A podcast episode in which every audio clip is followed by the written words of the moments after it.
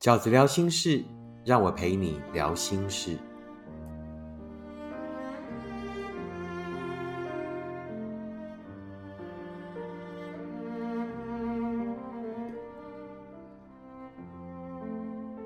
大家好，我是饺子。今天我们在 Podcast 里面要聊的题目是刚交往时要先注意的九件事情。刚交往时要先注意的九件事情。当你认识一个陌生的人，当你跟他的以往是没有任何过程、没有任何交集的感情是如此美好的事，感情经常会让我们冲昏头。那有哪九件事情是我觉得在一开始可能很美好，但却是我们要特别注意的事情呢？第一件事就是一开始就对你非常好。有没有人是天生应该要对你好的呢？我觉得这样的人是不存在的。没有人是应该天生对你好的，可能会有一些人在一开始的时候对你不错。那这个可能就是我觉得就是成长的过程里面，他可能看了一些电影或受到一些影响。大多数的感情刚开始的时候，对方都会对你还不错，那是一种礼貌，那可能也是在成长的过程里面所受到的影响。在刚交往的时候，应该要献殷勤，应该要讨对方欢心，应该要带你出去玩玩、出去走走啊，诸如此类。我觉得这都是成立。但如果有人一开始就对你非常好，抱好、治好，然后让你觉得哇靠，怎么会有人对我这么好？一开始可能还会有一点点觉得哇受宠若惊，但是到后来，当你终于交出你的心，当你终于觉得是的，真的十分可能，我就是那一个很好命的人，我终于遇到了我的真命天子，那也极有可能在这个时候，就是你要从天堂掉到地狱了。为什么？为什么一个人一开始会对你爆好、超好？其实大多数是因为对方想要演一个好人。一开始对你无限好的人，好到让你觉得很诡异的人，他们大多数是一个演出者，他们本身就是想要扮演一个对人家很好的情圣。那你说，啊，会有人这样子？会啊？那这个世界上什么人都有。那这种基基本上，你可以把它归类成为一种怪人啊。那你说啊，就是会有人想要这样子牺牲自己照亮别人，是，请相信，当你很爽的时候，他比你更爽。那这就是一个爽 feel。那但是呢，这种 feel 呢撑不久，为什么？因为没有人会天生对你好，所以呢，他演完了高潮了，他可能也会同时消失。所以这样的人呢，他可能会突然出现在你的生命里。那当他演完了啊，这一出戏就结束了，就各自解散。可是我们却极有可能受到了极大的伤害。什么样的伤害？是我们会以为这一份爱本来可以怎样的？本来可以是一个永恒的幸福。本来你是被他捧在手掌心的。可当那个人演完走掉了以后，却留给你无穷的伤害。那个伤害是什么？你就会觉得自己是不是做错什么事情？你就会拼命的回想，你是不是在某一个时间点做错了什么事，说错了什么话，于是你真正的无形地狱，你不是被他从天堂推落到地狱而已哦，你自己又设下了所谓的无穷地狱，你在那个那个自己想象的不断的呃鞭笞自己的世界里，不断的责备自己的氛围里面，然后不晓得又要为难自己多久。所以这就是我觉得在刚跟一个人交往的时候，可能是好事，但你得特别注意的第一件事，就是对方会不会对你太好了。那这个你当然你就要就是要要有这个谨慎的心，然后要有一点警戒感，那甚至要有一点心理准备，是哎，我有没有可能遇到一个怪人？我有没有可能正在一个人的剧本里呢？这是第一。那第二个呢？第二件要特别注意的事情是什么呢？就是对方的掌控欲会不会很强？当我们遇到了一个人，那这个人对你的掌控欲很强的时候，当然一开始你不会想到是掌控欲，有很大多数的人会觉得他就是因为很爱我，所以呢他才会这么爱吃醋，他就是因为很在乎我，所以呢才会努力安排我的一切，他就是因为呢把我放在心上。所以才会希望我的所有所有都要照他的安排。然而，这是对的吗？不。当你把它转换成“掌控欲”三个字的时候，我们就比较会有警戒心。那尤其是所谓的恐怖情人，所谓的恐怖情人，在一开始的时候，都会让对方觉得：哇，他怎么那么会吃醋啊？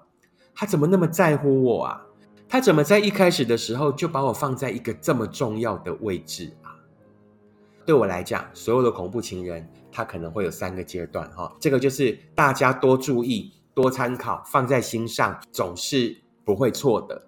那第一呢，他会想看你的手机，他会想要知道你的隐私，他也可以把他的手机给你看，他给你他所有做的一切跟你交换的目的，就是为了要呃介入你的隐私。这是第一个阶段，你如果没有提防的话，你可能会觉得啊，他就是跟我交换秘密，代表情人间无私的公开跟分享。第二阶段，他会想要干涉你的生活，他会想到你今天都去做什么，你都跟什么样的人见面，好，他会完全想要知道你的生活，然后他并且他会开始。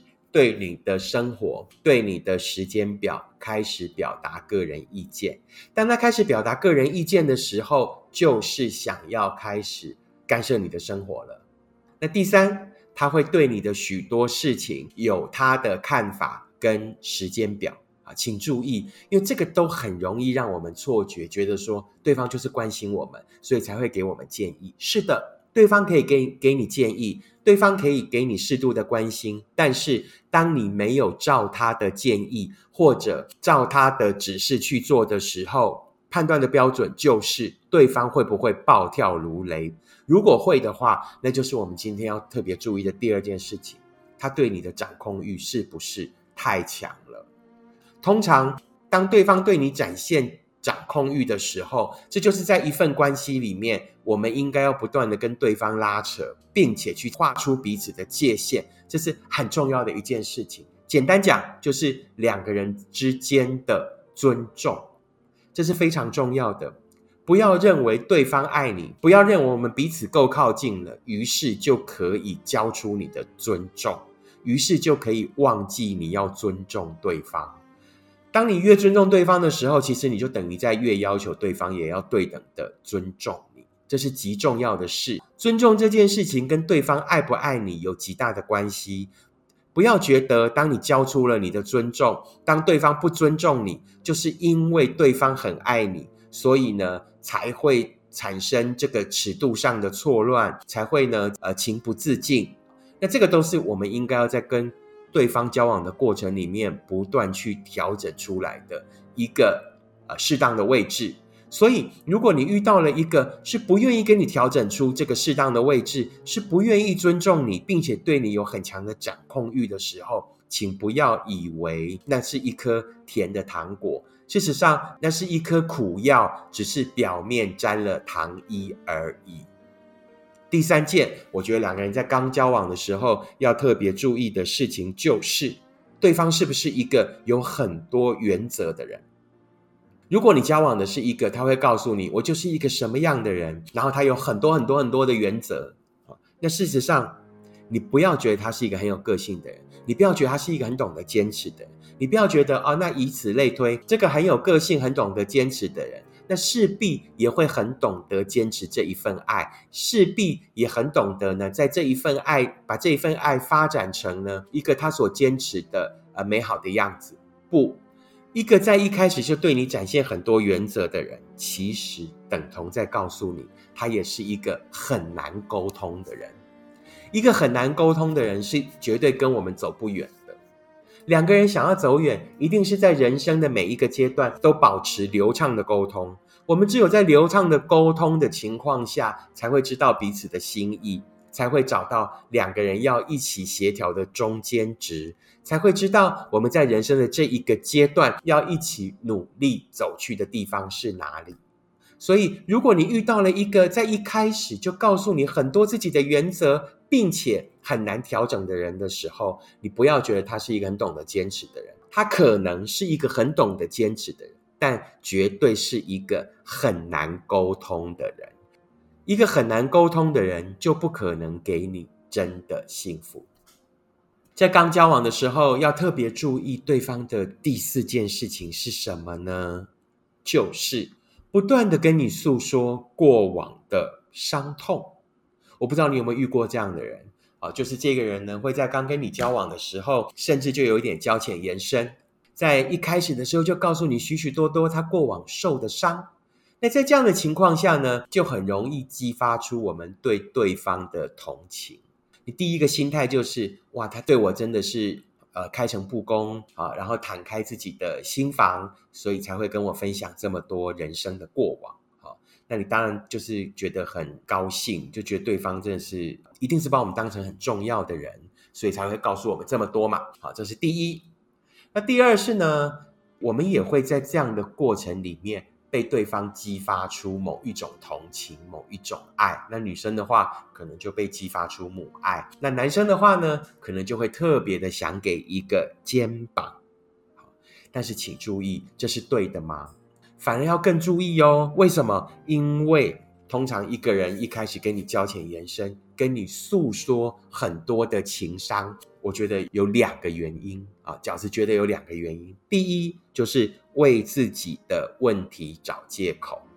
这个人很有可能是在个性上有某一些缺陷的，或者他有一些习惯性的行为，而且通常是逃避的、不面对的。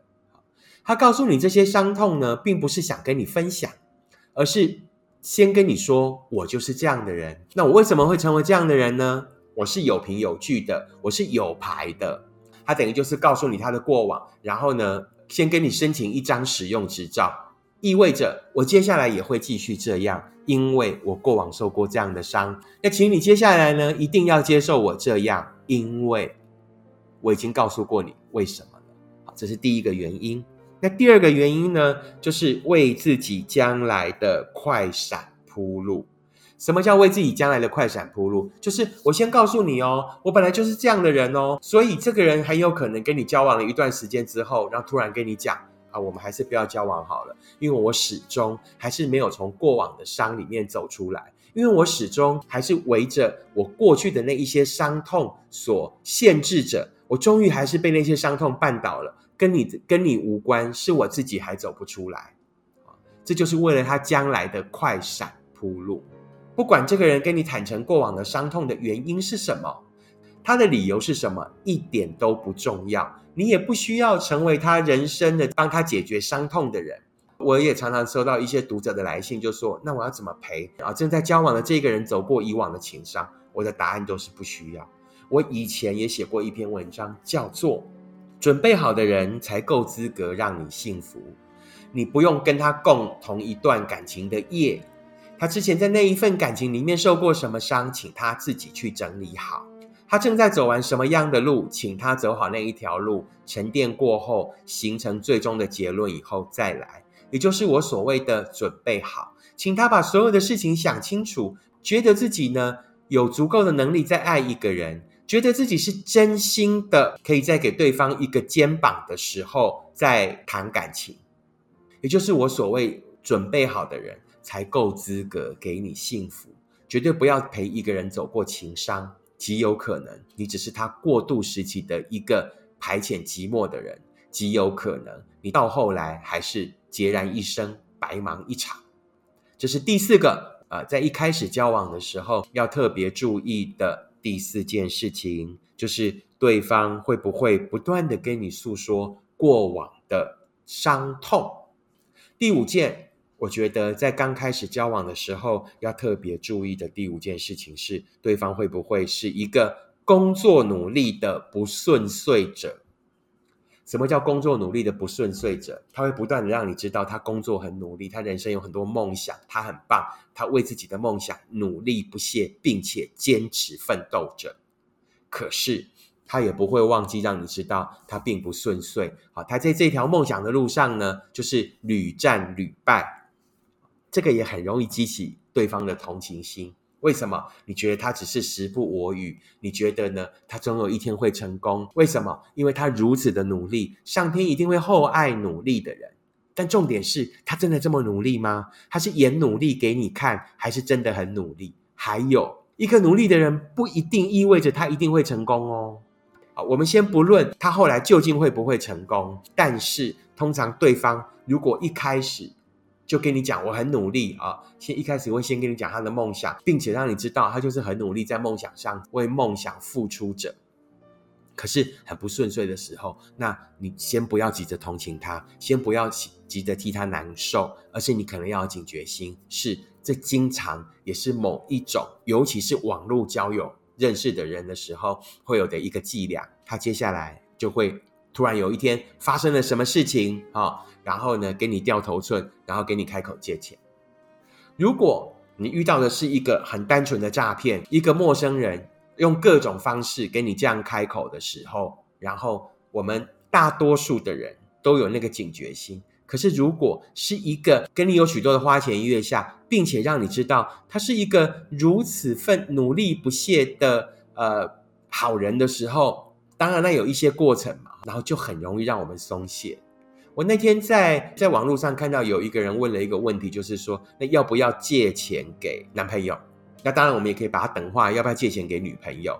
那我觉得这就是我一直以来的答案，我也跟各位分享，就是如果你借这一份钱给对方，只是为了想要让你们的感情更好，那你绝对不要借。那当然有人讲说，那最好是男女朋友之间都不要金钱往来，是，尤其是一开始交往的时候，一定不要有。那但是如果说你们已经交往很多年了，那我觉得还是没有金钱往来这件事情，因为人难免都有。就救急不救穷嘛，穷是绝对不救嘛。如果对方很穷或什么，这个我觉得你绝对不要救。救急啊，那救急的时候的标准是什么？对我来讲，如果你借这个钱给对方，啊，你觉得是为了要让对方更爱你，那你千万不要借，因为那代表你还不够了解对方，你还是觉得说这个金钱的来往还是为了爱，那我觉得不要。但如果是因为你很了解这一个人，你知道他一定会还你的时候，那你量力而为，我觉得可以借。可这个都绝对不是发生在一开始交往的时候。如果一开始交往的时候，两个特征：第一，他告诉你我很努力，但是时不我与；第二，突然有一天发生了什么状况，他希望你可以。救他的命，他可能就只缺这个呃临时掉这个头寸，他就可以过了。好，那这个你就要非常警觉，尤其在你刚开始跟一个人交往的时候，他就让你知道这些事情的时候，我觉得啊，这就是饺子要提醒大家的，一开始交往的时候的第五件事情，他是不是一个工作努力但是很不顺遂的人呢？第六个，在刚开始交往，我觉得要注意的事情是。这个人会不会经常失踪？经常失踪就是有鬼。经常失踪的理由，如果是告诉你，就是我就是忙着工作，哈，可以一次两次可以。但这个人如果经常让你觉得他行踪不明，请记得他就是有鬼。一个真心要跟你交往的人，他一定会很在乎你对他的感受，他绝对不会莫名其妙的失踪，并且。告诉你很多奇怪的理由，啊，这个你就要警觉心就要拿出来。这个人到底是基于什么理由？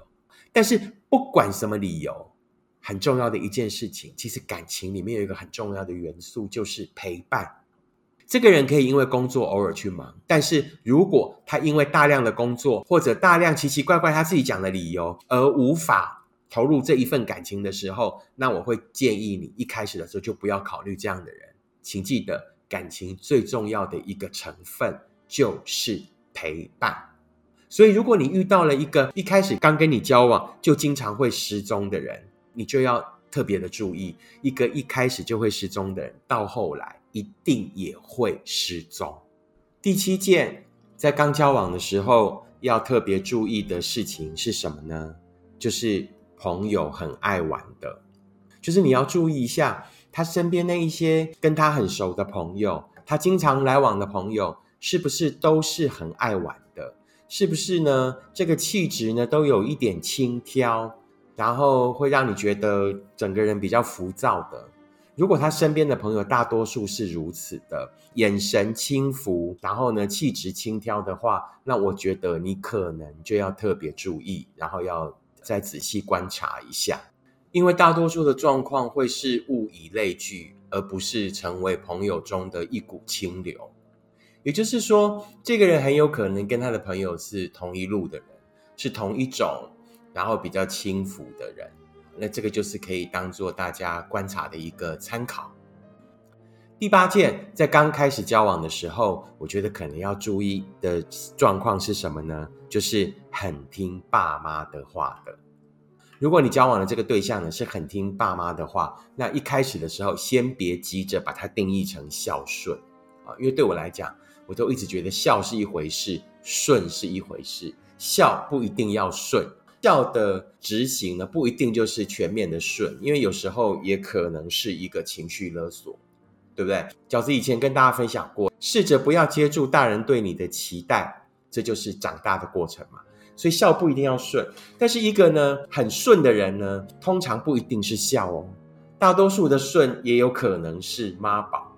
所以你如果发现对方呢很听爸妈的话，先别急着定义说那就是他的优点啊，他就是一个很孝顺的人。百善孝为先，孝顺的人一定都是好的，其实也不一定啊。有时候呢，顺的人不一定就很孝，顺的人可能也是习惯依赖，习惯被呵护，然后习惯的让家人做主，也就是所谓的妈宝。那当妈宝的女人跟妈宝在一起是很惨的，她已经把她的一生交给她的父母管辖，而且终其一生她都很难长大。在感情里面，永远不要做一个想要在最后改变对方的人。那路都是很辛苦的，尤其是去帮助一个妈宝长大。如果只是刚开始交往，那我我个人是觉得大可不必。所以呢，第八件我觉得要特别注意的事情是，他是不是一个很听父母的话的人呢？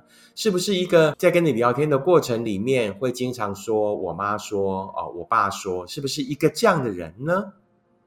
最后一件，可能在刚开始交往的时候，我觉得要特别注意的事情。是对方对你的身体会不会不尊重？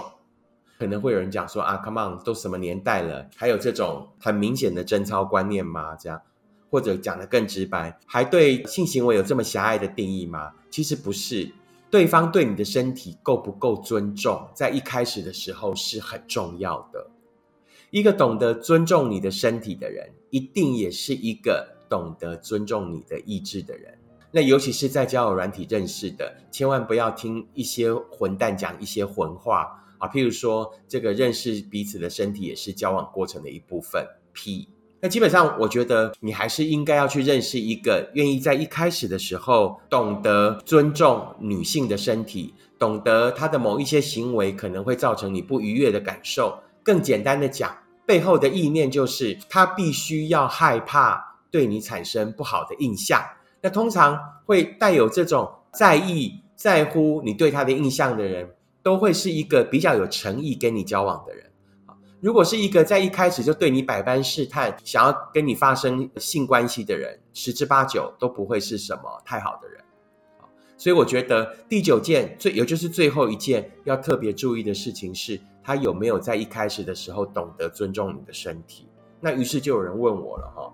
那饺子，那你觉得大大概要交往多久才能发生性关系呢？这个我觉得每个人不一定啊。但是总之，就不要在一开始前几次约会的时候，你就觉得对方是动不动就要把所有的话题往那边扯，动不动就要对你有一种迷蒙的眼神。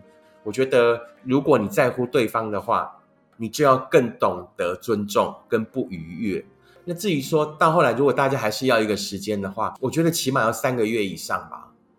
你如果跟一个人在一开始很早很早就发生性关系，我经常有一种时空上的错置，就是那你们做完爱之后，那我们是要从哪里开始？是从朋友继续交往的朋友，还是还是情人？当继续交往的朋友，好，那我们会不会到后来沦为炮友？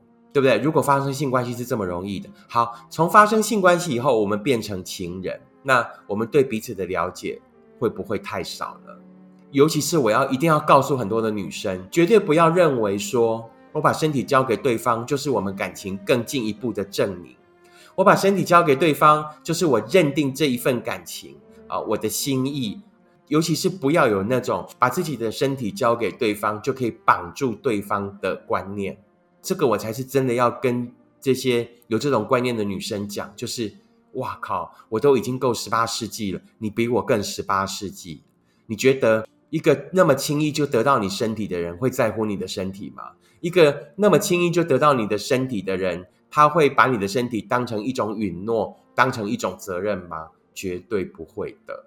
所以，我们很快的这个复习一下，今天饺子给大家的建议就是：如果你跟一个人刚开始交往，那你发现他有这九种状况的时候，我会建议你就要特别开始观察，注意这一个人是不是有问题。以下九种状况：第一，一开始就对你很好；第二，掌控欲很强；第三，有很多的原则；第四，不断跟你诉说过往的伤痛；第五，工作努力但是不顺遂的人；第六，经常搞失踪；第七，朋友很爱玩的；第八，很听爸妈的话的；第九，对你的身体不尊重。以上是九个饺子想要跟你分享的状况。